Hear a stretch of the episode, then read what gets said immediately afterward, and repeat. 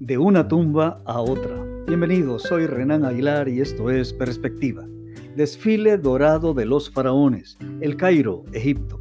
Con el propósito de acentuar sus raíces, así como promover el turismo en tiempos de pandemia, la autoridad egipcia montó un show como nunca visto, en el cual trasladaron 18 momias de reyes y cuatro reinas del antiguo Egipto de su museo actual a su nuevo lugar de descanso, el Museo Nacional de la Civilización Egipcia.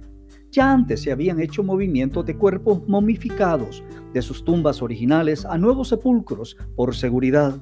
Pero esta vez fue todo un espectáculo de luces, gran fanfarria, vehículos blindados y adornados, así como actores vestidos de la época.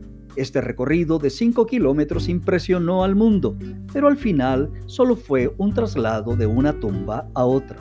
En perspectiva, Lucas 24 Verso 3 en adelante dice, y entrando no hallaron el cuerpo del Señor Jesús. Aconteció que estando ellas perplejas por esto, he aquí, se pararon junto a ellas dos varones con vestiduras resplandecientes. Y como tuvieron temor y bajaron el rostro a tierra, les dijeron, ¿por qué buscáis entre los muertos al que vive? No está aquí, sino que ha resucitado. Acordaos de lo que os habló cuando aún estaba en Galilea Solo el cristianismo afirma de manera absoluta que su fundador vive. ¿Por qué? Porque su tumba está vacía. La muerte no pudo retener a Jesucristo. Él resucitó. Recibe a Cristo hoy y tu presente y eternidad cambiará. Soy Renan Ailar y esto fue Perspectiva.